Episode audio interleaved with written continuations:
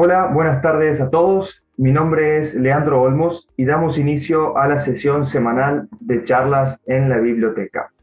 Charlas en la biblioteca tienen lugar todos los martes a las 4 y 30 de la tarde, hora de España. Es un espacio para comentar temas de interés sobre producción y post cosecha de frutas, hortalizas y ornamentales y también sobre alimentación saludable. Las notas de cada charla se encuentran disponibles en la pestaña Las charlas del portal bibliotecahorticultura.com y desde ellas se puede acceder al video y al podcast de cada sesión. Antes de empezar, rogamos a los panelistas que nos acompañan mantener los micrófonos silenciados eh, para una mejor calidad de transmisión. Y para quienes nos están viendo en vivo desde el canal de YouTube Post Cosecha, si deseáis hacer preguntas, podéis usar el, canal, el chat del canal y las responderemos al final de la sesión de hoy. Nuestros invitados de hoy son, en primer lugar, Ana Piedrabuena y Jorge Gavara de Licía y Yolanda Hernando Saiz de la empresa AbioPep. Hoy trataremos los siguientes temas. En primer lugar, la polilla guatemalteca y otras polillas de la patata, y luego hablaremos sobre vacunas para hortalizas, nuevas estrategias para el control de virosis en plantas. Muy bien, entonces eh, iniciamos eh, la charla del día de hoy con eh, nuestros primeros panelistas, Ana Piedrabuena y Jorge Gavara. Ambos son investigadores del Instituto Canario de Investigaciones Agrarias en la Unidad de Protección Vegetal. Buenas tardes, Ana. Buenas tardes, Jorge. Bienvenidos. Buenas tardes. La vamos a hacer la mitad cada uno. Nosotros trabajamos eh, en el ICIA, que es el Instituto Canario de Investigaciones Agrarias, y em, donde hemos tenido el dudoso privilegio de ser los primeros en recibir lo que es la polilla guatemalteca de la papa, de la patata, em, que llegó posteriormente a España. Les vamos a contar a la España peninsular. En el mundo hay una serie de plagas y enfermedades de la papa, de la patata, que es uno de los cultivos más importantes desde el punto de vista alimentario, que están más o menos de forma generalizada en todo el mundo. Varios de ellos son eh, enfermedades causadas por virus o por hongos, incluso por bacterias, y hay plagas que están en todas partes. A nivel mundial la que destaca es la llamada polilla de la papa o de la patata, que tiene este revesado nombre Torimaea operculeya, que eh, está en casi todo el mundo, es la más común. Sin embargo, hay cuatro polillas que pueden estar atacando la patata. Eh, Toriamaea operculeya, que es la que les mencionábamos, es eh, importante porque puede atacar tanto la parte aérea como los tubérculos, que es lo que nos importa, pero también mm, si atacara solo la parte aérea ya es un problema porque reduce la producción, destroza el cultivo, pero es que además ataca los tubérculos. Y tiene distribución en todo el mundo. La otra que está distribuida en todo el mundo es tuta absoluta, pero que es principalmente una plaga de tomate y ataca en la papa solo la parte de ella y de una manera generalmente más esporádica, cuando no tiene el cultivo de tomate. No suele causar tantos daños a no ser que haya cierta presión sobre la, sobre la plaga. Y luego, estas dos de aquí abajo, las dos, hay otras dos que tienen distribución más restringida, que son Simetrischema tangolias, que también tiene un nombre complicadito, que también ataca la parte aérea y los tubérculos, y Tesia solanívora, que ataca solamente a los tubérculos. Y esto tiene una implicación desde el punto de vista de manejo, porque si ven que esta última que mencioné, Tesia solanívora, es la única que está, que ataca solamente tubérculos, la implicación que tiene sobre el manejo es que cuando la polilla adulta va a poner los huevos sobre la planta, en las otras, en las, las otras polillas lo ponen sobre la parte aérea. Y entonces podemos hacer una aplicación de un producto químico o biológico o un tratamiento sobre, sobre el follaje, ¿no? sobre las hojas, y podemos reducir la población. Y el problema con Tesia solanívora es que cuando pone los huevos, los pone directamente en las grietas del suelo, ya sea en el suelo o si puede llegar a la superficie del tubérculo, los pone en el tubérculo. Y es mucho más difícil llegar ahí con cualquier alternativa de control. La distribución, como le decía, hay algunas. Torimaea es muy cosmopolita. Para el que no lo pueda estar viendo, está distribuida prácticamente por todo el mundo. Era lo que les iba a contar, que la distribución de estas polillas, la de Torimaea, está, que la que para los que ven está con puntitos rojos, para los que no ven les cuento, que está distribuida por todo el mundo y a muy distintas latitudes. O sea, prácticamente donde hay, pap, donde hay patata, hay Torimaea, y con mayor o menor incidencia. Luego, la que está en el mapa con amarillo, pero les cuento a los que no ven, Estesia solanívora, que está fundamentalmente en Centroamérica y en el norte de Sudamérica, y luego está en Canarias y en España, que aquel puntito se, se movió un poquito. Está en Canarias y en el norte de España. Posiblemente desde esta zona vino no con una importación ilegal, sino, sino con una maleta de un señor o una señora que le parecía que la papa era interesante y traía la polilla adentro y de la misma manera llegó a Galicia. Y luego eh, la Simetrisquema tangolia, que se llama la polilla de, la polilla de la, digamos, del altiplano peruana, está solamente en esa zona, no está en ningún otro lado. En esa zona es verdad que ha desplazado a las demás, pero de momento no se encuentra en ningún otro lugar del mundo. Entonces las que nos preocupan aquí son Torimaea y Tesia que las llamamos la polilla común y la polilla guatemalteca. Eh, son, no son muy difíciles de identificar, aunque aquí las fotos no son de las mejorcitas. Hay que tener mucho cuidado y tener los ojos abiertos para saber identificar si Simetrisquema tangolias, porque es una plaga de cuarentena que nosotros aquí no tenemos y en Península tampoco está. Y, y ya les digo que ha desplazado a los demás, o sea que es bastante agresiva y está en parte aérea destruye tanto la planta como el tubérculo, que tiene un dibujo muy característico en la espalda, que es como dos triángulos. La polilla común tiene, según sea macho o hembra, puede tener como esta crucecita, tiene como una especie de crucecita o tres puntos muy marcados en el, en el dorso de las alas. La larva es de color mm, más bien clarita, que aparece como muy rosadita, pero es un rosa muy claro y, el color de la cápsula cefálica es negra, la cabecita es negra. En el caso de Tesia solanívora, que es la otra que tenemos aquí, y que ya les decía que el problema es que está solamente en, la parte, en el suelo, hace prácticamente todo su ciclo en el suelo, menos el adulto, que es el que va a poner el huevo, tiene, en esta foto no es muy buena, pero tiene unos puntos característicos también en las alas, que son muy diferentes a los de Torimaea, es un poquitito más grande, y la larva tiene unos tonos que aquí no se ven, que es entre rosa y verdosa y la cabeza en de ser negra es marrón. Si, encontráramos una larva con rayitas, sabríamos que es la de Simetrisquema tangoyas, que es la que no deberíamos encontrar y si la encontramos hay que avisar rápidamente. Lo bueno que tiene, entre comillas, si nos llega a Tesia solanívora, aunque sea muy difícil de controlar, es que su único hospedero es la patata. Mientras que Torimaea tiene un montón de plantas hospederas, casi todas son solanáceas, tanto la patata, la berenjena, el tomate, pues incluso em, malas hierbas como, como el tomatillo, el tabaco, el tabaco moro, el pimiento y después la remolacha, que no es una solanácea, pero que también es, eh, puede ser hospedera. Si nos encontramos una papa con polilla, ¿cómo la podemos distinguir?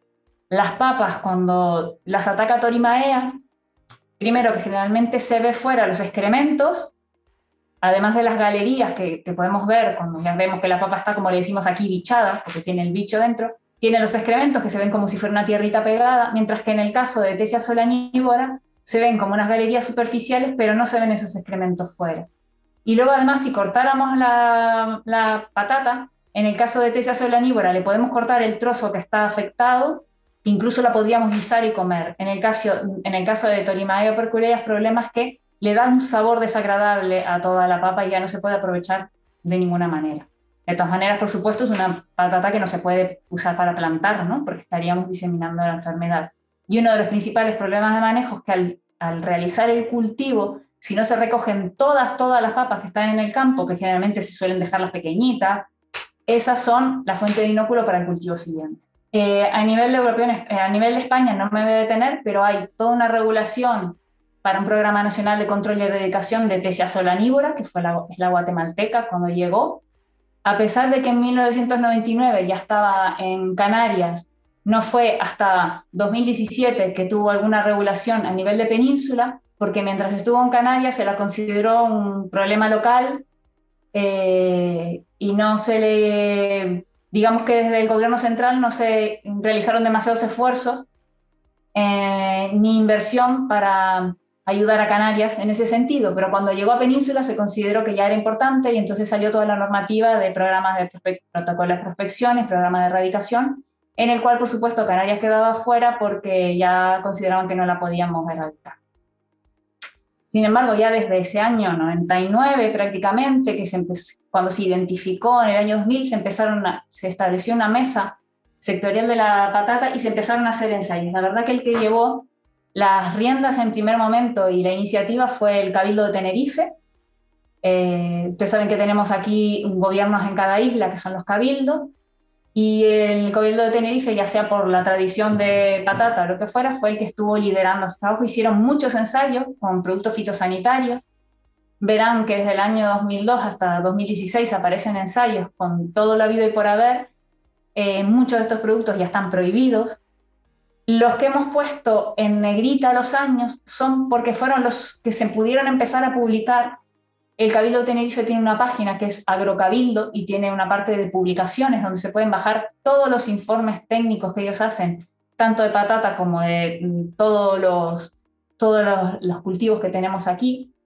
Y el problema de estos primeros trabajos era que, mm, que, que fueron como informes internos nada más, es que muchas veces se hicieron ensayos eh, con muchos productos, pero cuando se iban a cosechar resulta que ese año había baja incidencia de la plaga y tanto el, el, tanto el testigo que suponía que tenía que estar muy atacado como los tratados pues tenían baja, baja incidencia, entonces no se podían comparar.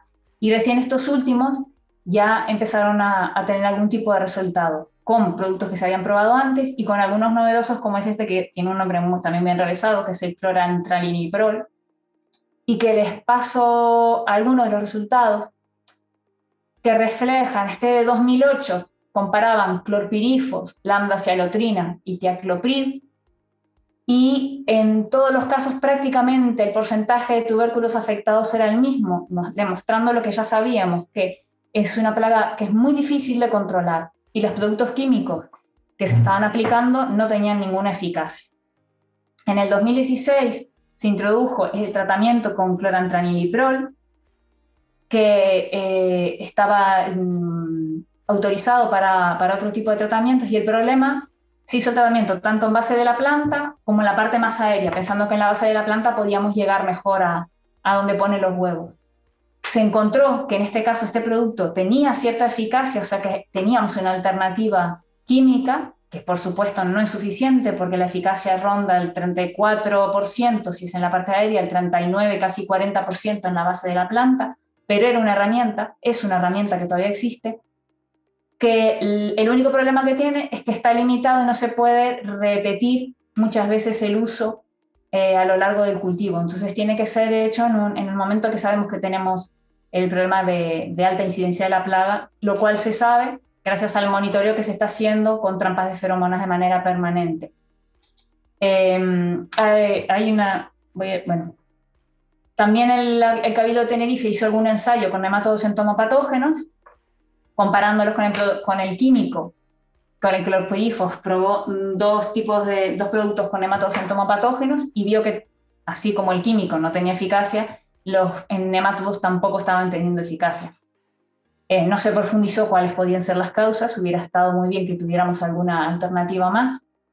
Eh, y desde el Cabildo se han estado promoviendo un montón de iniciativas y se unieron a nosotros también luego en, un proyecto que les voy a comentar, que es gracias al cual tenemos a Jorge con nosotros.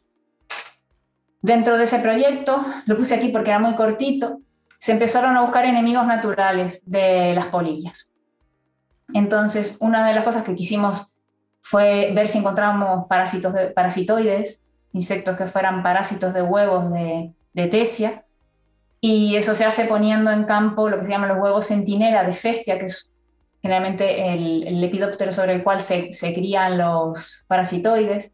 Se ponían los huevos en campo a ver si alguien los parasitaba durante 24 o 48 horas. Y esto se hizo tanto en nuestras islas, gracias a la colaboración de los cabildos y de una empresa local que nos hace las crías de varios de nuestros organismos, y también se hizo en Península por la Universidad de Almería. Y en ambos casos se vio que había un bajísimo porcentaje de infestación, muy, muy poquito, y de esa parte no pudimos avanzar demasiado. Eso fue dentro de un proyecto nacional de desarrollo de nuevos métodos para manejo integrado de las polillas de la patata, tanto la común como la guatemalteca, que ha finalizado este año con la prórroga post-COVID en el cual participaban varios cabildos de aquí, eh, la Universidad de La Laguna, y en Península, la Universidad de Almería, y estaba también dos empresas de producción de enemigos naturales, que son Agrobio y Copper. El otro método de búsqueda de enemigos naturales que estuvimos realizando fue lo que se llama mangueos, que es con la típica manga esta entomológica como aparecen siempre los cazamariposas, ¿no? En cultivos de papa, en esto nos ayudó una empresa local que es GMR Canarias, que es como la Traxa de Península, algo parecido. Eh, se trabajó prácticamente en todas las islas, menos en el Hierro, en el Hierro prácticamente no sé si hay alguna papa, pero en todas las demás. Y en esas islas, durante dos años, en 42 fincas se fueron efectuando mangueos, que en total fueron 100 y de ahí se capturaron un montón, un montón de, de, de insectos que se estuvieron identificando eh, eso todavía se está procesando porque era un montón, eh, pero no hemos encontrado nada que parezca, de momento, un buen candidato para, para el control de, de Tesia o de Torimae. Así que hemos seguido investigando otras opciones. Entonces Jorge ya pasa con el, con el tema de parasitoides y depredadores, que es lo que ha estado desarrollando dentro de su trabajo de tesis. Bueno, como ha dicho Ana, yo estoy aquí por el proyecto de desarrollo de doctorado sobre tecia solanívora eh, estamos en colaboración con Almería. Los mismos trabajos que yo hago sobre tecia, ellos los hacen sobre torimaea. Tecia ellos no la tienen. básicamente yo pruebo, eh, estoy parando un parasitoide, eh, tricograma, es un parasitoide de huevos. Hay especies comerciales, eh, tipo Amacaeae, es muy usada en general en control biológico y yo estoy probando otras que hay por aquí, que no son comerciales. En Almería también están probando sus tricogramas y bueno, para evaluar, digamos, eh, eh, su viabilidad, se hacen distintos tipos de ensayos. Pues tenemos ensayos de no elección o aceptación. Básicamente consisten en exponer al enemigo natural directamente sobre los huevos en un, periodo de tiempo corto, unas 24 horas, si es que si lo parasita, y hacernos una idea preliminar de en qué grado. Después hay ensayos de elección. Básicamente es el mismo que el anterior, pero se expone una cantidad igual de eh, de huevos huésped simultáneamente dos huéspedes distintos. En este caso, eh, para el caso de Canarias, como tenemos las dos, la poliaconum y tecia, pues se analizaría la preferencia de los parásitos a estas dos, que pueden aparecer por separado o incluso juntas en infecciones mixtas. Después otro tipo de ensayo, respuesta funcional, que es ver la capacidad, ver el máximo que un individuo es capaz de, de parasitar ofreciéndole densidades de huevos cada vez mayores y además lo hacemos a distintas temperaturas para cubrir los rangos, tanto en el caso que vaya focalizado a almacén o en caso que vaya focalizado a, campo. Después, finalmente, hemos hecho ensayos de semicampo con las que pasaron, digamos, las pruebas y se vieron viabilidad. Y más adelante haremos también los de almacén. Esto no explicaré porque no los tenemos aún, pero estamos haciéndolos ahora mismo y ya será de cara al año que viene. Bueno, pues empezando con los ensayos de aceptación, se expurieron los individuos a 15 huevos y se midió la parasitación. Nosotros tenemos dos tricogramas, eh, tricograma 1 y tricograma 2, hemos supuesto sobre huevos de tecia sonanívora, obtuvimos las dos aceptaron bien los huevos, eh, parasitaron entre un 80 y un 90% las dos, tricograma 2 presentó mayor parasitación, por su parte, Almería lo hizo sobre Torimaea, interesante sería esta, ellos lo hicieron también sobre Pestia, en este caso no es una polilla de la patata, esta actúa más sobre harina, pero es interesante porque estos enemigos naturales es el huésped neutro sobre el que se pueden criar. Nuestros ticogramas también se pueden ir. Yendo a Torimaea, ellos obtuvieron para Ticograma cae, comentado antes, la especie comercial, un 80%, y Torimaca caiceridae, que esto fue un poco más bajo, un 60%, pero es razonable. Seguimos. El ensayo de elección, como acabé antes, es interesante para el caso de infecciones mixtas. En este caso, pues se ofrecieron 15 huevos simultáneamente a, a las dos tricogramas, tricograma 1 y tricograma 2, de TC y Torimaea, ya de entrada, viendo la parasitación, en negro tenemos los parasitados eh, de, de tecia sonanívora, en marrón los parasitados de Operculeia, para ambas. En ambos casos vemos que hubo más parasitación sobre los de Tecia que sobre los de, los de Torimaea. Esto de entrada ya nos está indicando que va a tener más preferencia. Aún así, se aplicó un índice de preferencia cuyo cálculo se basa en, en la parasitación de los dos individuos. Es un índice de 0 a 1. 0 por a, con, con 5 indicaría indiferencia, más que 0,5 indicaría preferencia. En ambos casos se confirma la preferencia. Esto es interesante para el campo de los ensayos de campo porque si las dos polillas aparecen juntas, como ha explicado antes Ana, Torimaea hace la puesta en las hojas y Tecia las hace en el suelo, con lo que las de Torimaea son más fácilmente accesibles. Si tuviera preferencia por Torimaea, quizás no iría tanto por Tecia a buscarla al suelo.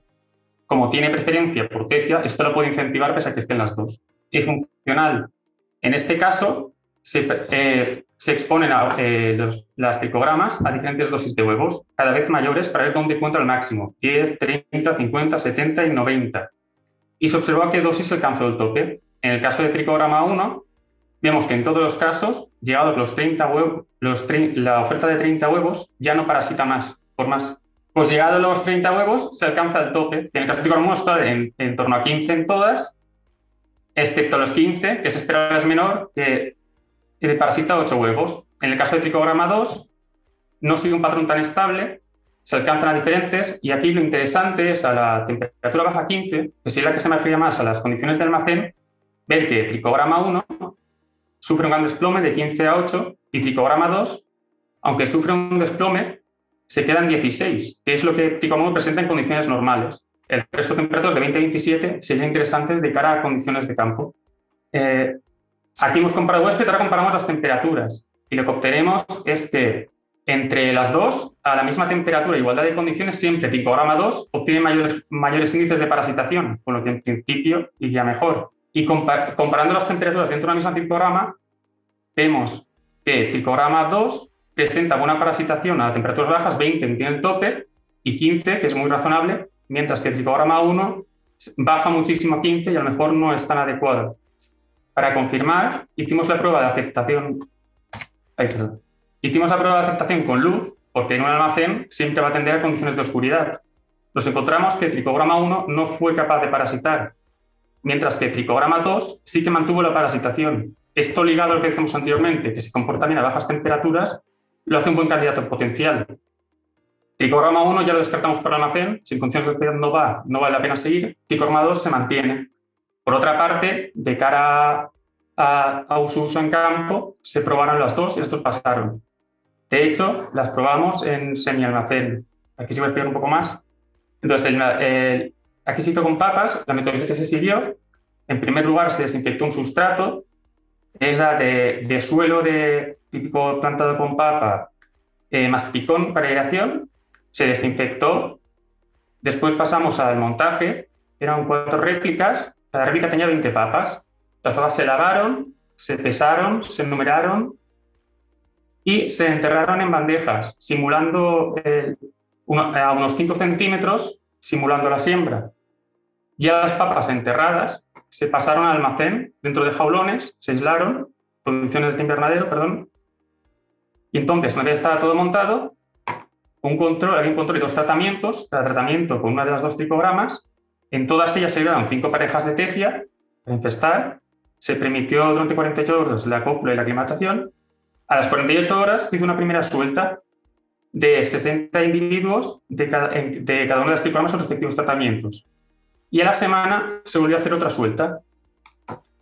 Entonces se dejó evolucionar todo durante 20 días. A los 20 días se extrajeron las papas, se desenterraron. Fue a los 20 días, porque cuando hicimos conocimos que ese es el tiempo que permitía que la larva llegara a la papa si tenía que llegar y no saliese fuera, porque si las dejáramos enterradas, y saliese entre la, entre la tierra, sería imposible contarlas. Entonces las sacamos infestadas los 20 días, las cubrimos con mallas y con cajas plásticas y las devolvimos a condiciones de invernadero para dejar acabar las de evolucionar 20 días más. Entonces, eh, para después de esos 20 días, se volvieron a pesar las papas. Como teníamos el peso inicial, podemos ver la diferencia para medir daños. Se contaron los orificios y se contaron los supervivientes, la mayoría de cuales eran larvas o pupas y algún adulto. De aquí ya, ya podemos pasar a los resultados. Y entonces obtuvimos que en el control, con solo la plaga, eh, se obtuviera una población mucho mayor de tefia que con tricograma 1 y tricograma 2 que se produce una reducción. De hecho, aquí hubo una eficacia de tricograma 1 del 53% de reducción en población, ay, perdón, mientras que en tricograma 2 la reducción fue menor y fue del 31%. Eso respecto del control. Entre ellas, si bien hay diferencia, no es significativa. Lo curioso aquí es que pese a que las dos redujeron población, solo Tricograma 1 logró obtener papas sanas en un 20%. En cambio, Tricogramas 2, aunque reduce la población, no hubo diferencias en las papas que protegió respecto del control, de lo cual se deduce que es mejor Tricograma 1 porque además de que reduce más la población, salva papas. Si te reduce la población y no salva papas, pues para el agricultor vaya gracia. Entonces, esto, por otra parte, para medir daños sobre las papas infestadas, se contaron los orificios de las papas. En ambos tratamientos hubo diferencias respecto del control, lógico porque había menos larvas, la mortalidad fue mayor. Y por otra parte, se midió el peso, la diferencia de peso de las papas infestadas. En esto no encontramos diferencias. Entonces, como conclusiones, que las tricogramas tienen buena capacidad de búsqueda en el suelo, esto no se sabía, probablemente se usan para plagas de parte aérea. Eh, los tubérculos infestados se observan diferencias en el número de edificios debido al mayor número de larvas en el control. Y que solo hubo eh, pese a que hubo reducción de población con ambos tratamientos, solo Tricograma 1 logró salvar papas y ser eficaz, por tanto, como agente controlador. Y finalmente, ya como conclusión, para pasar una etapa de campo, en base a esto, eh, pues se plantea usar mayores dosis, un 20% no suficiente, hay que salvar mucho más. Y además incorporar una tercera suelta, si así conseguimos porcentajes más elevados. Eh, pasado esto, pasamos ya al ácaro. En, este caso son ácaros depredadores de huevos. Tenemos dos especies no comerciales, que son Platypus mal y Vercis tarsalis, estas suelen aparecer en almacén de forma espontánea o incluso en crías de laboratorio de polillas. Tienen preferencia por los huevos de polillas. Y después tenemos un ácaro, eh, un ácaro depredador típico de suelo que sí que está disponible comercialmente. Entonces, básicamente sobre ellos se van a hacer los mismos ensayos. En ensayos de no elección, lo mismo de antes, se expone el ácaro a los huevos directamente para su eficiencia. Después tenemos microcosmos, algo distinto. Este lo explicaré. En este sí que ponemos papas y probamos diferentes dosis de ácaros a niveles bajos y altos de infestación, la elección entre tecios en marea y finalmente ensayos en condiciones simuladas de almacenamiento. Pues eh, empezando por el de aceptación, sobre Torimaea, los compañeros de Almería probaron los dos Blackthosius, Tarsalis y Mali. En ambos, si miramos la mortalidad, fue elevada, en torno al 80-90%, con lo cual son buenos candidatos para seguir estudiando. Sin embargo, sobre Robustus, que es el disponible comercialmente, eh, no se encontraron diferencias respecto al testigo. O sea, en las 48 horas de ensayo no comió, con lo cual se puede descartar porque no lo usa. Entonces, pasando, eh, pues hicimos un ensayo, aceptación a distintas temperaturas. De cada, entonces, en estos ensayos, sobre TC nosotros, los compañeros sobre Torimaea. En todos los casos vimos que en los ensayos de aceptación laboratorio eh, eh, sobre Torimaea subieron mayores eficacias, pero lo interesante de aquí es que a 10 grados es la temperatura más típica de almacén, es decir, grandes almacenes refrigerados, las temperaturas en función del destino de la papa, eh, papa de semilla o papa para consumir, incluso el tipo de consumo, las temperaturas suelen andar entre 5 o 15 grados. Normalmente siempre que pueden tener la más baja. Entonces, estas eficiencias de laboratorio de 50% y 33%, traducidas al almacén, la plaga no va a ser eficaz. Entonces, desde aquí ya descartamos su uso, digamos, para, para grandes almacenes refrigerados, donde sí puede ser útil, porque aquí se ven ya eficacias del 78, 90%, 40 y 60, es en condiciones de sin refrigeración, es decir, el caso de los agricultores en sus pequeñas casetas o en sus pequeños almacenes, que tienen temperatura ambiente. Entonces, aquí pasamos a 25 grados, ya asumiendo condiciones no refrigeradas, se probó aquí eh, diferentes dosis del ácaro a diferentes niveles de infestación. Las dosis del ácaro fueron un testigo, que no había ácaro, 5 ácaros, 10 ácaros o 20 ácaros. Usamos un nivel de infestación bajo en el cual se colocaron tres papas con 10 huevos y se sellaron. Para el nivel de infestación alto, lo diré que son 50. Entonces, comparando sobre las dos, las dos polillas, eh, nos encontramos que en ambas, a la dosis de 5 ácaros, ya, ya, se, obtenía el máximo. Por soltar 10 o soltar 20 ya no había diferentes estadísticas. Y además una, una eficacia del 90%. En, en, el caso de Torimaea nos encontramos el mismo patrón. A los 5 ácaros ya se encontraba lo mismo y además las eficacias son similares. Esto contrasta con el ensayo de laboratorio de exposición directa, que sobre Torimaea todo sería más alto. Pero estas condiciones son más reales, por lo tanto el resultado es más válido. Eh, sobre 50, volvemos a ver que los patrones se repiten, solo que esta vez a la dosis de 10 ácaros. Entonces, entonces, en principio, el ácaro está mostrando una buena eficacia y similar sobre ambas polillas, lo cual es bueno, porque como he comentado, las infecciones mixtas, o sea, en la puede parte una, la otra o las dos. Y ya finalmente se optó por un ensayo de elección a ver cuál prefiere. Y el resultado de la elección fue que entre y marea no se encontraban diferentes nuevos parasitados y al aplicar el índice de preferencia que indicaba, daba indiferencia también, lo cual es coherente con que de eficacias parecidas. Esto en el caso de almacén es muy bueno porque en los huevos en, sobre las papas de almacén están ya directamente expuestos sobre la superficie de la papa. Entonces, el ácaro, tenga una o tenga la otra o tenga las dos, nunca va a dejar de consumirlas. Eso significa que el ácaro se puede usar para las dos. Vale, y pasando ya a hacer un pequeño resumen de todo, pues tenemos que de las especies que he nombrado, Ticolomacaeae, su uso es para campo, no se puede usar en almacén, la descartamos, y está disponible comercialmente. Tucroma cocoiceae es, está para campo, en almacén no se puede usar, y esta sí está disponible comercialmente. Tricograma 2 está planteado en su uso tanto para almacén como para pero no está disponible comercialmente. Eh, coleri, que mencionado antes Ana, está para campo, para almacén no se puede usar y no es comercial. Los dos ácaros, el y tarsalis, se plantean en almacén, no están disponibles comercialmente. Y los nematodos son de uso de campo y sí están disponibles comercialmente. Bueno, finalmente, decía como recomendación general que pese a que el uso del control biológico pueda ser mejor que el químico, no deja de ser algo que lleva mucho trabajo y también caro económicamente. Lo mejor es adoptar medidas de prevención, evitar que las plagas lleguen y entonces tenemos menor impacto, menor coste económico y los cultivos pueden ir mejor. Y hasta aquí. Gracias. Bueno, eh, muchísimas gracias, Jorge y Ana por vuestra presentación. Muy claro, muy interesante todo. Y bueno, ahora continuamos con nuestra segunda panelista de la tarde de hoy, Yolanda Hernando Saiz, directora de la empresa Abiopep, expertos en sanidad vegetal, y quienes han desarrollado Avioprotect, una vacuna contra virus vegetales. Adelante, Hola. Buenas tardes. Muchas gracias. Buenas tardes. ¿Veis mi pantalla? Muy bien, perfecto.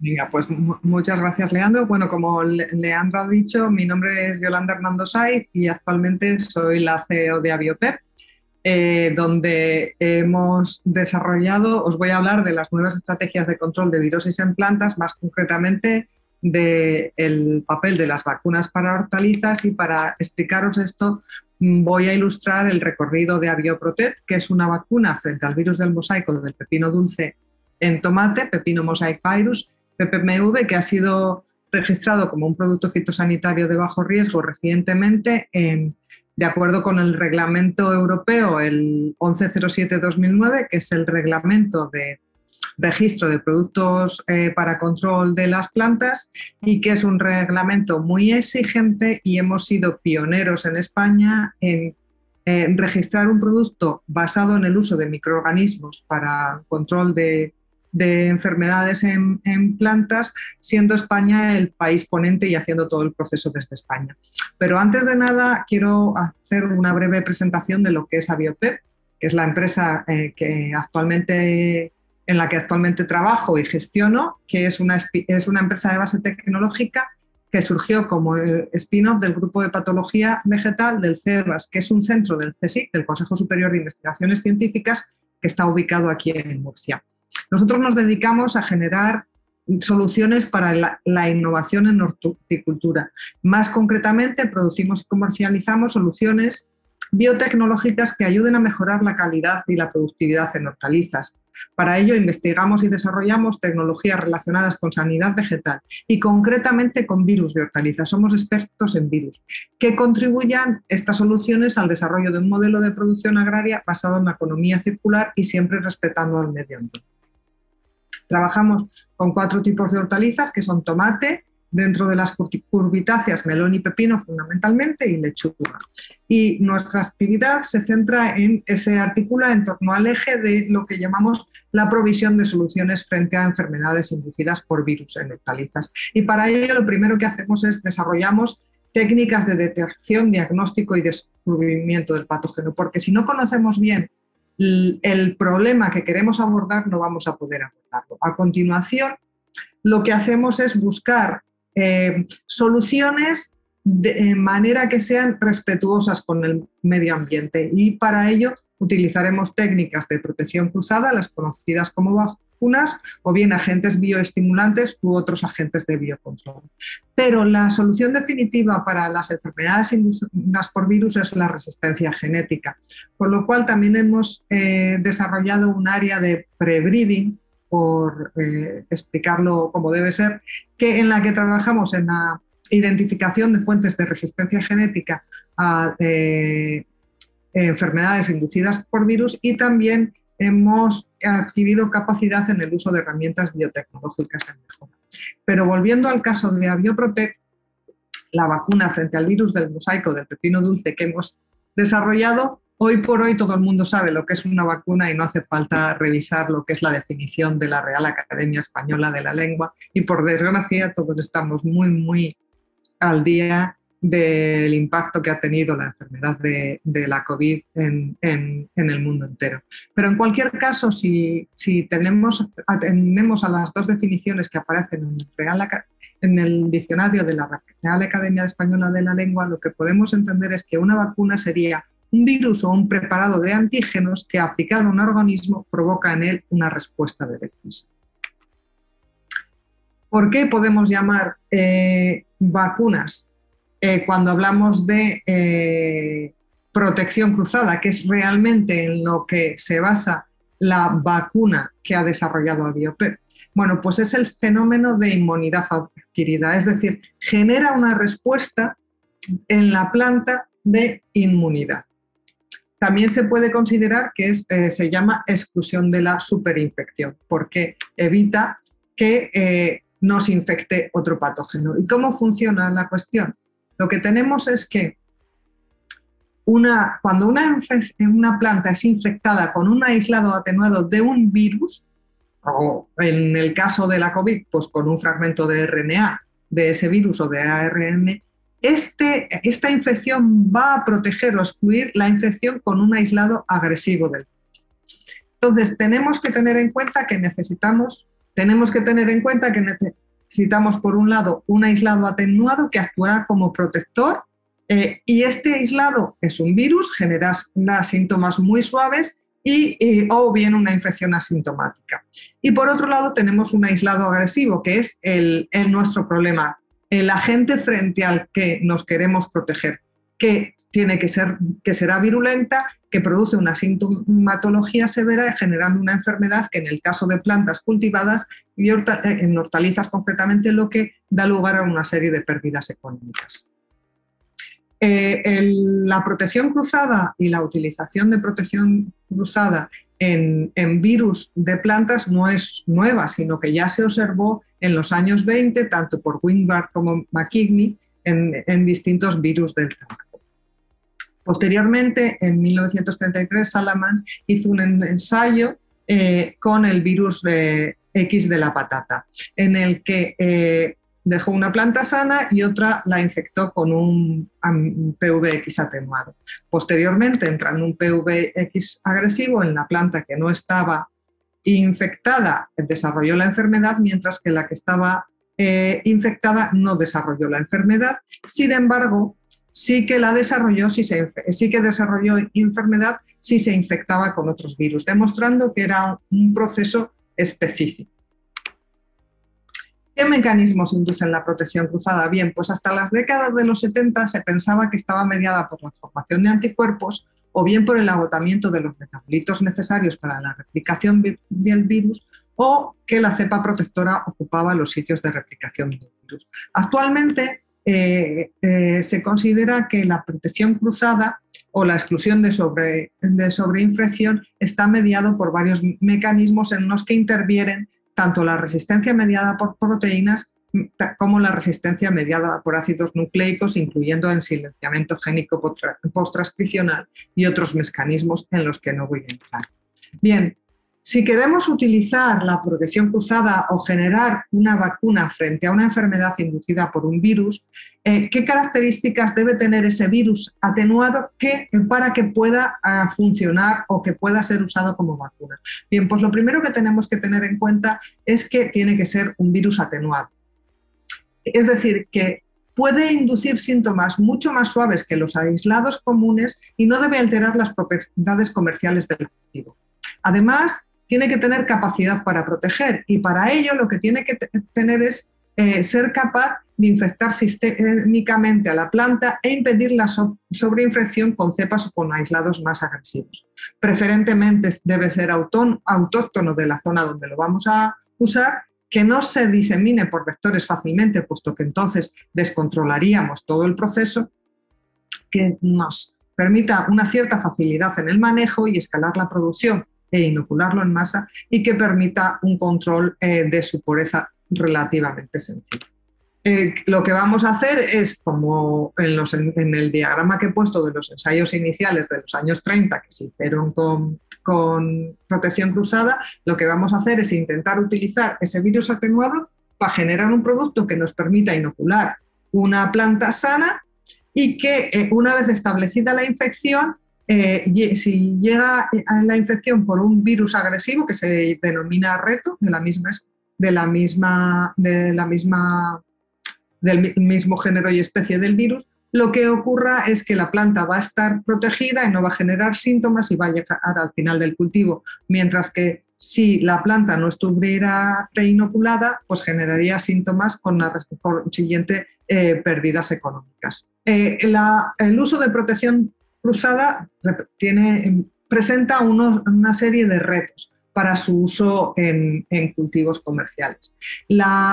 Eh, los virus que vayamos a utilizar para desarrollar la vacuna tienen que tener una disminución del, tienen que inducir eh, unas pérdidas en el rendimiento del cultivo que no superen entre el 5 y el 10%, porque si no, ya no resultaría viable económicamente su uso es necesario investigar para encontrar una combinación óptima entre la cepa atenuada y el hospedador. Y la producción del, inóculo en cantidad suficiente es también un reto que hay que abordar y hay que desarrollar métodos efectivos de inoculación. Bien, dicho esto, os voy a contar brevemente cómo abordamos estas cuestiones en el caso de Avioprotect, que es la vacuna frente a PPMV de tomate que hemos desarrollado. ¿Qué, sabemos, ¿Qué sabíamos de PPMV? Bueno, PPMV es un virus que induce, que fue identificado por primera vez en, pepino dulce, Solanum muricatum, en Perú, en el año 1929, y del que se ha descrito que hay cuatro cepas inicialmente, la cepa peruana original, la europea, la norteamericana y la chilena, aunque posteriormente eh, se identificó una cuarta cepa por Moreno Pérez y colaboradores. Bien, el grupo de patología vegetal del CEBAS, del CSIC, en España estudió la, variabilidad del, de PPMV en las poblaciones naturales. Y lo que encontró entre los años 2000 a 2008 es que en el sureste español, haciendo muestreos exhaustivos, las poblaciones de PPMV estaban eh, fundamentalmente formadas por aislados que pertenecían al tipo chileno y al tipo europeo, tanto en infecciones mixtas como en simples. Además, sus trabajos han continuado y recientemente han corroborado que en España la, enfermedad de PPMV en poblaciones naturales está predominantemente eh, eh, determinada por presencia de aislados de la cepa chilena y la cepa europea permanece en proporciones muy importantes tanto en infecciones mixtas como en simples. Y no es así en otras zonas. Bien, después tenemos que desarrollar un sistema que nos permita utilizando, basados en este conocimiento, nosotros eh, accedimos a tener dos aislados atenuados, uno de la cepa eh, europea y otro de la cepa chilena, nativos del sureste español. Y con ellos realizamos una serie de ensayos de eficacia para poner a punto lo que se ha convertido en nuestra vacuna. Entonces, uno de esos ensayos, tengo aquí unas fotos eh, someras que ilustran un poco el diagrama que ponía con los dibujos del virus malo que viene. Entonces, si veis en el panel de la parte inferior tenemos plantas tratadas con nuestra vacuna, con Avioprotect, y en el superior el control. Cuando retamos con un aislado de eh, PPMV europeo agresivo, vemos que las plantas no vacunadas desarrollan la enfermedad mientras que las vacunadas no desarrollan síntomas. Y lo mismo ocurre cuando eh, infectamos con un aislado de PPMV de la cepa chilena eh, agresivo. Las plantas no vacunadas desarrollan la enfermedad, mientras que las vacunadas se mantienen frescas y lozanas hasta el final del cultivo. Y esto es así con distintas combinaciones. Además, si, tenemos si analizamos el porcentaje de frutos de PPMV con, síntomas de PPMV, vemos que en el caso que no está retado, tanto el control como eh, el... Es importante decir que nuestra vacuna está formada por dos aislados, como ya he dicho uno, eh, aquí se ponen como PPP A1 y A2, lo que vemos es que cuando no hay infección, ninguno de ellos da lugar a, eh, tanto en el control como las plantas inoculadas con uno con el otro o con la vacuna completa, aparecen síntomas de PPMV en los frutos. Mientras que si retamos con el agresivo eh, eh, europeo, lo que vemos es que el control da síntomas y el caso que se ha infectado con, o sea, que está protegido con el chileno atenuado, también da síntomas y solamente permanece protegido tanto con eh, eh, en el caso de, infección con el atenuado europeo como con la vacuna completa. Y lo mismo ocurre, pero al revés, cuando infectamos con el agresivo chileno. Tenemos que tanto el control como el preinoculado con el europeo dan síntomas en los frutos de muy altos nivel de síntomas, mientras que en el caso de la vacuna o la reinfección con el atenuado chileno el nivel de síntomas es muy bajo y mantiene el cultivo en, el rango, en el marco comercial. Bien, eh, una vez que teníamos estos datos, pues bueno, primero, por supuesto, solicitamos la patente de, de la vacuna en cotitularidad con el CSIC, pero el reto fundamental es que una patente no te da derecho a comercializar un producto. Lo único que te da derecho es evitar que otra gente lo haga por ti pero para poder comercializar un producto necesitas registrarlo de acuerdo con la normativa que sea de aplicación. Entonces, en el caso de productos eh, fitosanitarios naturales, como es el caso de, de Avioprotect, primero eh, eh, estaba la normativa de otros medios de defensa fitosanitaria, pero esta fue derogada posteriormente. Entonces, en un momento dado hubo un Real Decreto que nos permitió mantener su comercialización tal y como estaba registrada hasta el año 2015, pero finalmente con la entrada en vigor de, en España del Reglamento Europeo 1107-2009 tuvimos que preparar el dossier para el registro, que es una cosa compleja, pero bueno, que eh, requiere una serie de un dossier que eh, lleve una serie de estudios y ensayos, no solamente de eficacia, sino eh, que demuestre el destino y comportamiento en el medio ambiente, el efecto en, organismos no objetivo, los residuos y, por supuesto, un paquete completo de toxicidad en mamíferos, por supuesto, en humanos. Bien, una vez presentado el dossier, eh, España actuó como eh, país ponente y mm, eh, eh, emitió después de análisis de conformidad documental, pedir más información, etcétera, etcétera, una serie de pasos que no voy a entrar en detalle por no aburrir a nadie. Eh, el primer borrador del Draft Assessment Report, que incluía ya la propuesta de aprobación, fue enviado en 2019 a la Unión Europea. El, el proceso lleva aparejado a continuación que tanto la Autoridad Europea de Seguridad Alimentaria, los Estados miembros, la Comisión Europea y el el público en general pueden hacer comentarios, se evalúa y se da lugar a las solicitud de nuevos datos, por supuesto a Biopepa por todos esos nuevos datos, estudios, ensayos y todas las aclaraciones que fueron pertinentes. Y en 2020 España mm, publicó el segundo borrador con la nueva propuesta de aprobación que finalmente fue evaluada por la EPSA y publicó la conclusión en la evaluación del riesgo diciembre del 2020 y se publicó en enero de 2021, lo cual dio lugar a todo un proceso de consultas y demás que finalmente condujo, pasó por el Comité Permanente de, la Cadena Alimentaria y demás eh, de la Comisión Europea en sus distintas etapas y finalmente quedó aprobadas las sustancias activas de bajo riesgo el 7 de junio de 2021 y a continuación el producto fitosanitario fue aprobado en España eh, de nuevo el 8 de julio. Eh, por lo tanto, hoy por hoy tenemos una vacuna que permite proteger a las, que proporciona protección de aspectos frente a PPMV en tomate, en cultivos de tomate, que está compuesto por aislados atenuados de las cepas europea y chilena de PPMV que son nativos del sureste español y está específicamente formulado para atajar la situación fitosanitaria que se da en España con respecto a PPMV, que como he comentado anteriormente está compuesta por aislados eh, agresivos tanto de las cepas europea como chilena, que conviven tanto en infecciones mixtas como en simples. El producto eh, está eh, producido por un, con un sistema de producción totalmente controlado con garantía de pureza, dosis ajustadas y, por supuesto, garantías sanitarias. tenemos un equipo de profesionales cualificado que son quienes se ocupan de aplicar la vacuna, puesto que al tratarse de manejar de, virus, de plantas, eh, estamos inoculando virus y no podemos eh, arriesgar a que se lleve una aplicación descontrolada o que pueda dar problemas. Y finalmente, realizamos el seguimiento del tratamiento y verificamos la correcta inmunización de las plantas.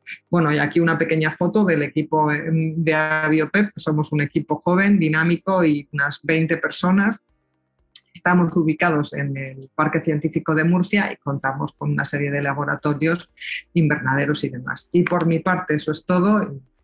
Nada más. Si tenéis cualquier pregunta, pues estaré encantada. Muy bien, Yolanda. Eh, muchísimas gracias por tu ponencia. Excelente. Y bueno, eh, ahora continuamos con la parte donde vamos a compartir algunas noticias que, bueno, que hemos publicado en nuestro portal y luego continuamos con lo que es la ronda de preguntas, ¿vale? Bien, en primer lugar, bueno, Alicia Nemesni nos va a comentar esta noticia. Eh, hola, buenas tardes a todos. Y muchas gracias a, las dos, por las dos ponencias anteriores, muy interesantes ambas. Y la noticia que yo he elegido es una presentación que hizo la feria MacFruit. Y sabéis que MacFruit es la feria que se hace en Italia, que abarca tanto la producción de frutas y hortalizas como la tecnología de producción. Eh, ellos hicieron una presentación eh, en, Expo Dubai de la feria que se hará en mayo del año próximo. Eh, la feria MacFruit ha tenido, tiene, digamos, como sus características diferenciales en relación a lo que puede ser este, Free Logística, a lo que puede ser ahora Free Attraction. MacFruit es una feria anterior. y ellos siempre han abogado por ser un puente entre Europa y África, además de ser un centro de negocios para toda Europa. Y creo que la presentación que han hecho en Dubái indica su vocación de, estar de los dos lados del Mediterráneo. Y han explicado la feria será del 4 al 6 de mayo. Y han explicado que en la próxima edición apuestan por tres elementos: que haya más negocios, que haya más conocimiento y que haya más experiencia, la experiencia de conocer la fruta y hortaliza. Y en el área del conocimiento, creo que vale la pena comentar que van a tener un simposio de la, sobre la cereza, van a tener unos días sobre África, habrá eh, se volverá a hacer el, Congreso de la Fruta Tropical y también habrá un evento dedicado a las biosoluciones.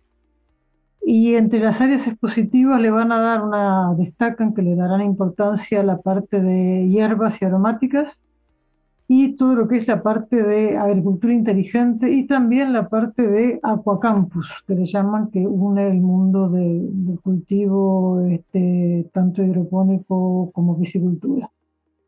Y, la, y otra particularidad que tiene la feria es que el territorio en el cual se encuentra se vuelca totalmente en ella. Ellos están en la Emilia Romana, Romagna, que es una zona muy importante de producción de fruta dulce. Eh, y entonces la feria cuenta con el apoyo de, eh, de la Emilia Romagna, que, que, quiere, digamos, dar a conocer eh, lo que significa como zona de producción. Si queremos saber más sobre esta noticia, la encontráis en el portal post cosecha. Para quienes estén viendo el vídeo, está la, información ahí. Y simplemente si ponéis MacFruit 2022, y la encontráis la información de la presentación que hubo en Expo Dubai y también está disponible el vídeo. Gracias. Muy bien, Alicia, muchísimas gracias a ti. Y ahora continuamos con eh, la siguiente noticia que va a explicar Paula Navarro. Bueno, la siguiente noticia habla del food upcycling, que actualmente, bueno, en Estados Unidos está siendo la tendencia máxima de este 2021 y el 2022.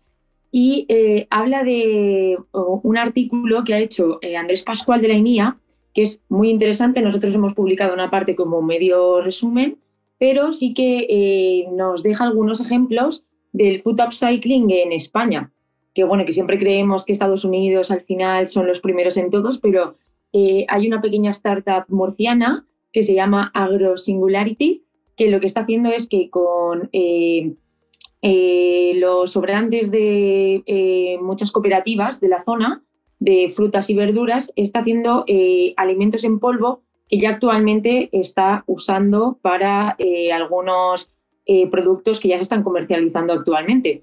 Así que bueno, os animo a que entréis a nuestro portal Post Cosecha y, leáis todo el artículo porque la verdad que es súper interesante y podéis comparar, comparar tanto ejemplos nacionales como internacionales y creo que son de, mucho interés. Muchas gracias. Muy bien, Paula, muchísimas gracias a ti. Y bueno, yo voy a comentar esta, este artículo que se ha publicado en nuestro portal, tecnologiaartícola.com, que bueno, que habla principalmente de, de uno de los, cultivos, de las plantas más conocidas para eh, esta fecha, ¿no? La famosa Euphorbia pulcherrima, o conocida vulgarmente como poinsettia, flor de Pascua, estrella federal y también con otros nombres, depende del lugar del mundo en el cual nos encontremos.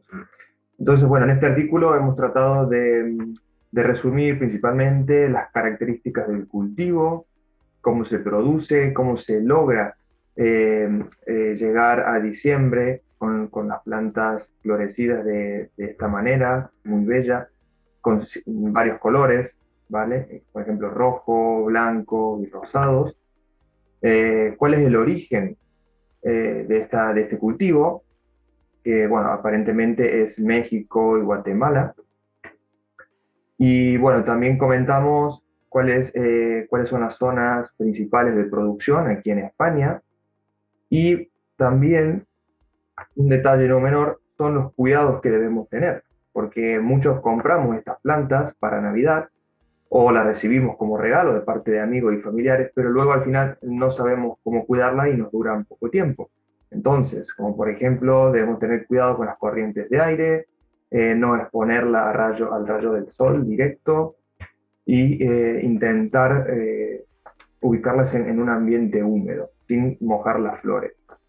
Y bueno, y un detalle también muy importante, que mucha gente no lo sabe, es la toxicidad que tiene esta planta para nuestras mascotas, principalmente para perros y gatos. Así que mucho cuidado con aquellas personas que tengan mascotas, intentar, si tenemos estas plantas, ubicarlas en, algún lugar que, bueno, que no quede al alcance de, nuestros bichos. Y bueno, eh, hemos llegado a la, ronda de preguntas. Ahora vamos, bueno, eh, si no hay preguntas eh, en, en el canal de YouTube, la haremos nosotros. No sé, Alicia, si tienes alguna pregunta. Sí, sí, sí, tengo, sin duda. Ah. empiezo un poco por el orden, el, Hola, ahora que nos vemos la cara que es más fácil. Eh, empiezo, primero empezaré con las preguntas que tengo de la primera charla, ¿sí? Y, después la, la parte de, Yolanda. Eh, Ana y Jorge, a mí me gustaría Eh, entiendo que no habéis comentado el tema del ciclo por, porque no teníamos mucho tiempo, sí, pero como comentáis que, que se aplican en almacén, ¿sí?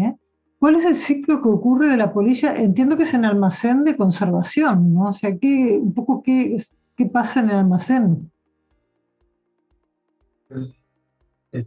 Sí, normalmente cuando está en almacén, por supuesto, es porque viene ya la papa infestada de campo que trae en el cultivo, en el cultivo ha sido infestada y ya trae dentro casi siempre una larva pequeñita.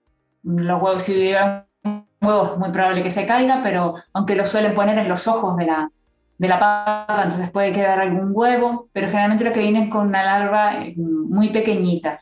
El orificio de entrada es imperceptible. Muchas veces el agricultor guarda esas papas pensando que están sanas y eh, tiene la larva dentro, Mm, realizan el ciclo, que dependiendo de la temperatura se alargará un poco más o se alargará un poco menos, pero a bajas temperaturas, tú que las tienes a, baja temperatura en el almacén, se pues, llevan... Sí, un ciclo entero puede ser a 15 grados, puede ser hasta 200 días.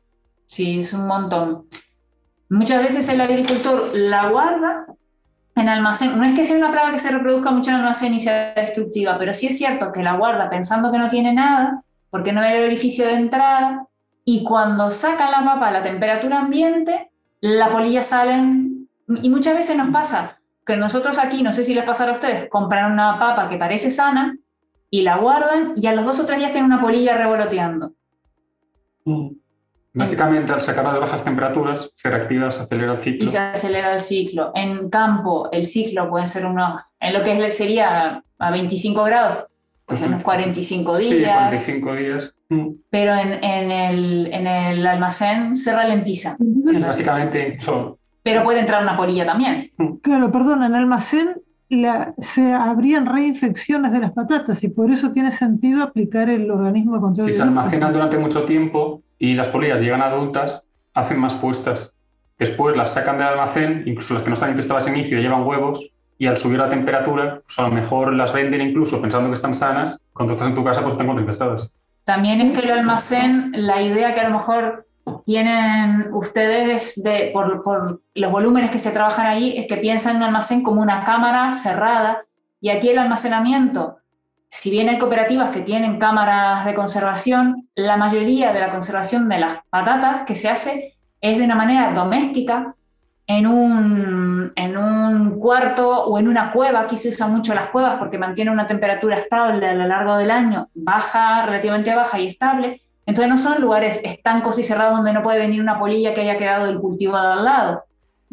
sí que puede venir de fuera, incluso se recomienda poner trampas para monitorear la entrada de polillas a la, al almacenamiento. o sea que no es necesario que la patata esté en el suelo para que el ciclo se cumpla, puede cumplirse fuera del suelo. Sí, puede claro. sí, porque la larva, en cuanto el huevo está en el ojo de la papa, la larva cumple todo su ciclo comiéndose la papa y sale a pupar fuera. Y entonces cuando está en el suelo, pupa en el suelo. Y cuando está en el almacenamiento, pupa o en un cajón, o en una bolsa de plastillera, o en una grieta, en donde encuentre un poquito de refugio, o mismo debajo de la papa, muchas veces se quedan pegados en, el ojo y pupan ahí mismo, entonces pueden reiniciar el ciclo. Vale. Leandro, no sé si hay alguna otra pregunta, si no, mismo... Sí, yo, si quieres continuar tú, Alicia. No, no, no, eh, después tengo una cosa, creo que final, pero pregunta tú. Vale, eh, sí, yo también le quisiera consultar a Ana o a Jorge.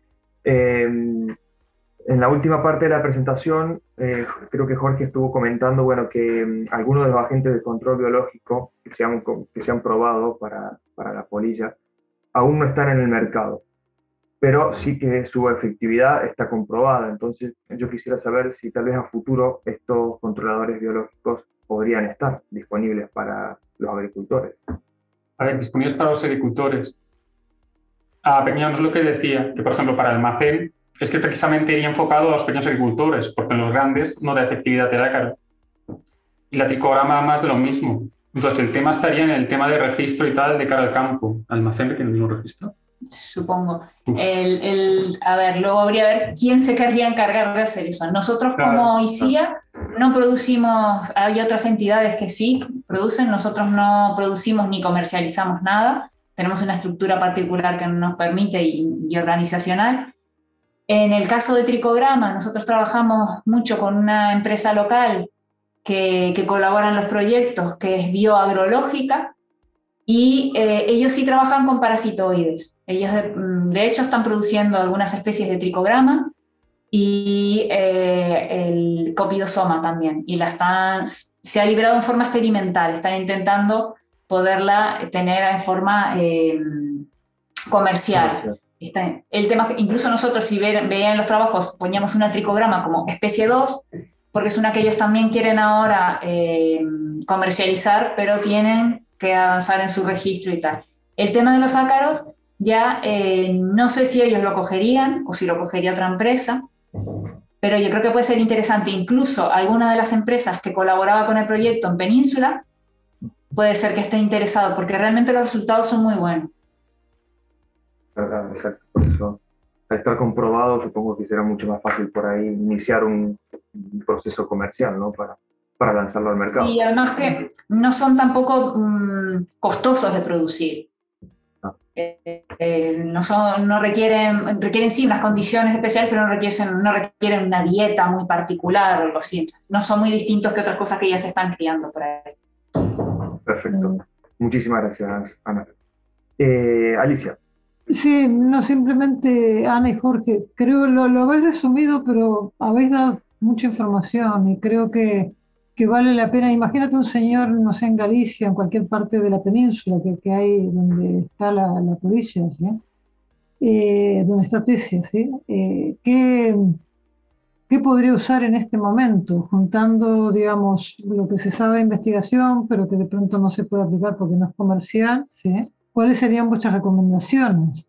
Pues tendría que optar por, primero, por medidas de prevención, por ejemplo, decía pone las quietas del suelo, pues algo que se hace mucho es mantener riego para que no se agriete y dificultar eh, trampeos para atrapar adultos.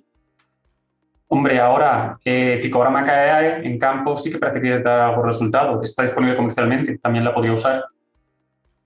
Sí, básicamente para tesia solanívora lo que se recomienda, como en casi todos los cultivos, son las prácticas culturales, son fundamentales, sobre todo de un ciclo a otro que es lo que aquí se hace más énfasis y se hacen recogidas, lo que pasa es que mm, mucha gente no lo está haciendo bien, es el tema de no dejar papa en el campo de un cultivo para otro, que es la que a uno pues, a veces no compensa ni sacarla, porque el coste de mano de obra de sacarla, mm, luego esa papa no se puede vender, pero sí es cierto que cuando queda es mm, un problema porque es un foco para el cultivo siguiente. Y no solamente para nuestro cultivo, sino para el del vecino y todo lo de la región. Luego, para la persona que lo está haciendo bien y está sacando la papa y está, quiere hacerlo bien, es verdad que las opciones son básicamente culturales, usar las papas sanas, en lo posible las que él considere que están sanas, monitorizar las poblaciones de la papa, mantener la papa lo más cubierta que pueda para que no llegue a poner el huevo y luego como eh, alternativa de, de, control biológico estaría esta tricograma que da buenos resultados y no nos hemos enrollado aquí, pero hay otras opciones que a corto plazo podrían ser como efectos repelentes, trabajos de, de, lo que se llama push and pull, luego lo que llaman también attract and kill, que también estamos desarrollando, pero que está en proceso, pero que son ya otras combinaciones que pueden estar a mediano plazo también disponibles. ¿Y que estáis trabajando, que estáis estudiando vosotros, Ana? Sí. Vale, pues bueno, muy interesante. Para, una, próxima charla. Exacto, pero eso te quería decir. Quedamos invitados para cuando tengáis novedades en esto, que nos contéis cómo siguen, porque es un, es un, realmente es una plaga que preocupa mucho. Y mm. bueno, este, los guatemaltecos han tenido la mala suerte de que todavía no estaba en boga decir que quedaba mal ponerle nombre de país, ¿no? Que ahora con el virus, con el COVID, ya está más claro que, digamos, que se intenta no focalizar en, un sitio geográfico. muchas gracias eh, a los dos, muy interesante. Y Jorge, mucha suerte con la tesis. Está trabajando un montón. Seguro, seguro. Muchas gracias. Bueno, em, yo quisiera hacer una pregunta a Yolanda, no sé si tú, Alicia, ¿tienes alguna pregunta? Sí, sí, yo tengo, pero no, no, empieza tú, Leandro, Sí, a ver, Yolanda, yo, mi pregunta es tal vez un poco, un poco graciosa, ¿no? Pero bueno, eh, no me voy a quedar con la duda. Y, y, quería preguntar, digamos, ¿crees que el efecto por ahí de, de la pandemia que has comentado al principio le ha dado por ahí mayor importancia o mayor repercusión al uso de estas tecnologías, o sea, el uso de fitovacunas en los cultivos? Vamos a ver, eh, yo creo que no mucho. Vamos a ver, yo creo que la percepción social de lo que es una vacuna o una patología humana y la percepción social de lo que es una patología que afecta a cultivos, afortunadamente son cosas muy distintas y está muy claro que, eh, digamos que el impacto humano que tiene una pandemia como la que estamos viviendo ni de lejos eh, se puede comparar con el impacto que puede tener una enfermedad emergente en virus de plantas. Eh, yo creo que más bien, digamos que la tendencia a utilizar este tipo de tecnologías, vacunas para hortalizas o cualquier viene un poco dada por motivos medioambientales. Eh, cada vez es más difícil mm, controlar algunas enfermedades y algunas eh, plagas porque realmente el, uso de, fitosanitarios de tipo químico cada vez está bajando por muchas razones. Primero, porque se abusó durante muchos años y eso tiene un impacto ambiental clarísimo. Segundo, porque eh, el número de materias activas autorizadas, por lo menos en Europa, cada vez es menor y en, Estados Unidos y en el mundo occidental también. Entonces, de alguna manera se está buscando estrategias que permitan reducir el uso de químicos combinando con el uso de biológicos. Entonces, estamos asistiendo a un boom del uso de microorganismos y e insectos y organismos que compiten en, el mundo de la producción agrícola, porque efectivamente tenemos que mantener niveles de producción altísimos, con alta calidad y cada vez en, menor superficie cultivada y con menores productos. Afortunadamente, cada vez hay más conocimiento en, ciencia y en el uso de microorganismos y por ahí yo creo que va a haber una oportunidad y un campo en desarrollo una ventana para, para difundir, para desarrollar. Perfecto. Muchas gracias, Yolanda. Vosotros. Yolanda, eh, ¿puedo, Leandro, puedo? Sí, adelante, Alicia. Eh, Yolanda, juntando, tenía, a partir, después de tu charla me quedaron un par de preguntas que ya te las haré, pero eh, ahora cruzando un poco con lo que han comentado Ana y Jorge, ¿sí? Porque vosotros, además de la vacuna esta de la resistencia cruzada, trabajáis en otros mecanismos, lo que comentaste, bueno, mencionaste, no, no comentaste, ¿sí? Los titulares, ¿sí? Eh, ¿Existe, bueno, biológicamente la opción de que se pueda crear algún tipo de, bueno, ya el término no, no me atrevo a ponerlo, ¿no? Porque de resistencia, que también abarcara, por ejemplo, a un insecto, como es el caso de, de, Tesia en la patata, lo que han comentado recién Ana y Jorge, si existiría la posibilidad de inducir en la patata algún no sé, un mal sabor, algo que, que al bicho pues, le hiciera desagradable. Hombre, estoy segura que eso, que la investigación puede conducir a muchos, eh, por muchos caminos. En, en, el caso de patógenos, o sea, de, de plagas, eh, bueno, pues se puede buscar, me imagino que aparte de que los, nos han contado ellos, eh, y han hecho un trabajo excelente y estoy segura que van a dar soluciones clarísimas. Yo creo que también eh, vamos a ver eh, genes de resistencia a, plagas en, plantas se han identificado a lo largo de la historia. En el caso de patata es un, tema que no conozco mucho, pero probablemente investigando los mecanismos de cómo eh, por qué se atraen, por qué la polilla va hacia la patata, por qué, cuáles son los metabolitos secundarios que producen esa relación, podría abrirse un camino, pero desde luego ahí yo no me atrevo a, mm. meterme. no conozco, nosotros no trabajamos con patata, no conozco la, la plaga y, me atrevería. Como ya te digo, nosotros estamos muy centrados en virus en hortalizas y además en cuatro hortalizas que consideramos de importancia económica para el sureste español, que es donde nos ubicamos. Y me llevas a la otra pregunta, Yolanda. Claro, el virus hay muchísimos en, el mundo vegetal, ¿no? ya sin pensar en los humanos.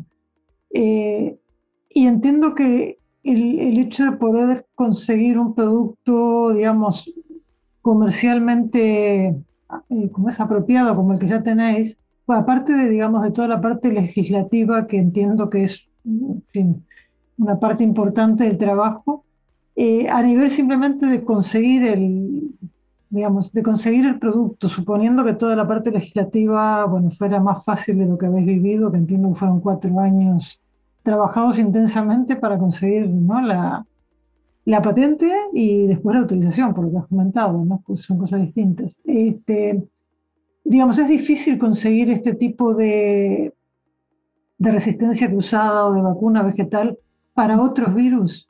Pues es que depende mucho del tipo de virus. Entonces, lo primero que tengo que decir que los programas de investigación que han dado lugar a la vacuna los inició el grupo de patología vegetal cuando se detectó por primera vez en España PPMV, que fue en 2001. Fueron ellos los primeros que secuenciaron el genoma de, PPMV y fueron ellos los que estuvieron haciendo, desde un punto de vista de investigación eh, básica y académica, una caracterización de la enfermedad a través de una serie de proyectos de investigación y todo ello les permitió entender eh, cómo funcionaba el virus, pero además seguir la, epidemia y caracterizar una serie de aislados. En el momento en que ellos empezaron a trabajar, digamos que la enfermedad inducida por PPMV no producía pérdidas económicas de mucha preocupación para el sector productivo.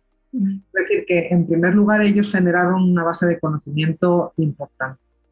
Eh, a partir del año 2008-2009, eh, las pérdidas económicas que inducía la enfermedad eh, generada por PPIMV ya eran importantes y entonces empezó una, cierta, una preocupación en el sector.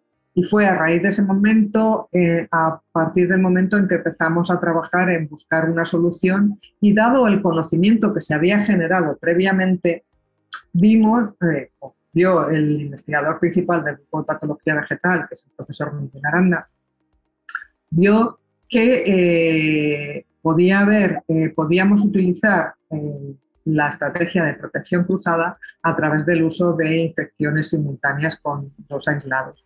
Pero claro, eh, en este caso se dieron una serie de circunstancias que había un conocimiento previo que permitió proponer una solución a un problema basado en el rigor y la evidencia científica. Y una vez que eso se propuso, ya sí que empezamos a trabajar en, validar la hipótesis científica, ensayos, eh, poner a punto el sistema de aplicación, etcétera, etcétera, etcétera. Eh, claro, para otros virus, pues por lo que yo sé, va a depender del tipo de virus. Entonces, ahora se habla, eh, tienes que, como he intentado explicar cuando comentaba las características que tiene que tener un virus atenuado para ser utilizado como vacuna, pues hay una serie de características, una muy importantes, primero, que no persista en el medio ambiente, que no se transmita por vectores, porque entonces si se transmite mecánicamente, como es el caso de PPMV, pues tú puedes manejarlo. Eh, pero si se transmite por, por vectores tipo mosca o, o, demás, pues entonces ahí ya el manejo puede ser distinto. Entonces, yo no me atrevería a decir que es una cosa que se puede generalizar. Habría que ver caso por caso y en muchos casos, como he dicho al principio, la solución mejor siempre es la resistencia genética. Entonces, búsqueda de fuentes de resistencia genética en mm, poblaciones naturales, etcétera, etcétera. Eh, así se han podido responder a muchísimas enfermedades inducidas por virus, tipo el virus de la cuchara, eh, distintos tubamovirus, un montón de virus a los que se ha respondido a través de la resistencia genética. Yolanda, la, ahora dos preguntas rápidas vosotros las aplicaciones, entiendo que son pulverizaciones, ¿no? Por lo que se veía en una imagen, eh, se aplica en agua, ¿no? Una solución, supongo, ¿no? Preparamos el, es un extracto de, de hoja infectada que eh, inoculamos a presión en planta pequeña ¿Y cómo manejáis la parte comercial? Porque comentas que eso, que son aplicaciones que realizan este, un equipo especializado. Es decir, si viene un señor de Chile y le interesa utilizar vuestro producto, ¿qué se hace? Pues ahí tenemos un, reto logístico. Hoy por hoy no lo tenemos registrado en, Chile, o sea que... Sí, bueno, la parte del registro, claro. Ah, son muchos retos. En ese caso, pues ya tendríamos que buscar algún socio en la zona. Vale, vale. Y tenéis eh, una última pregunta para... ¿Tenéis en la cocina, como vivís investigando, vais a tener cosas en la cocina, en alguna sorpresa para el futuro cercano? Tenemos cositas en la cocina, pero no me atrevo a comentar porque todo esto siempre hay muchos, muchos astros que se tienen que alinear ah. para poder llegar a buen término. Entonces sí tenemos cosas en la cocina, llevamos muchos años abordando distintos proyectos de investigación y yo espero que de aquí a dos, tres años pues, podamos tener más productos registrados y en el mercado. Bueno, pues quedamos como con Ana y con Jorge, ya nos contarás, ¿no? Cuando, cuando se pueda contar, ¿no? Encantada de poder contaros más cosas. Gracias. ¿eh? Gracias a vosotros. Bueno, muchísimas gracias, Yolanda, por tu aporte, tu pregunta. Gracias. Gracias, a todos. Felices fiestas. Igualmente, felices fiestas. Gracias.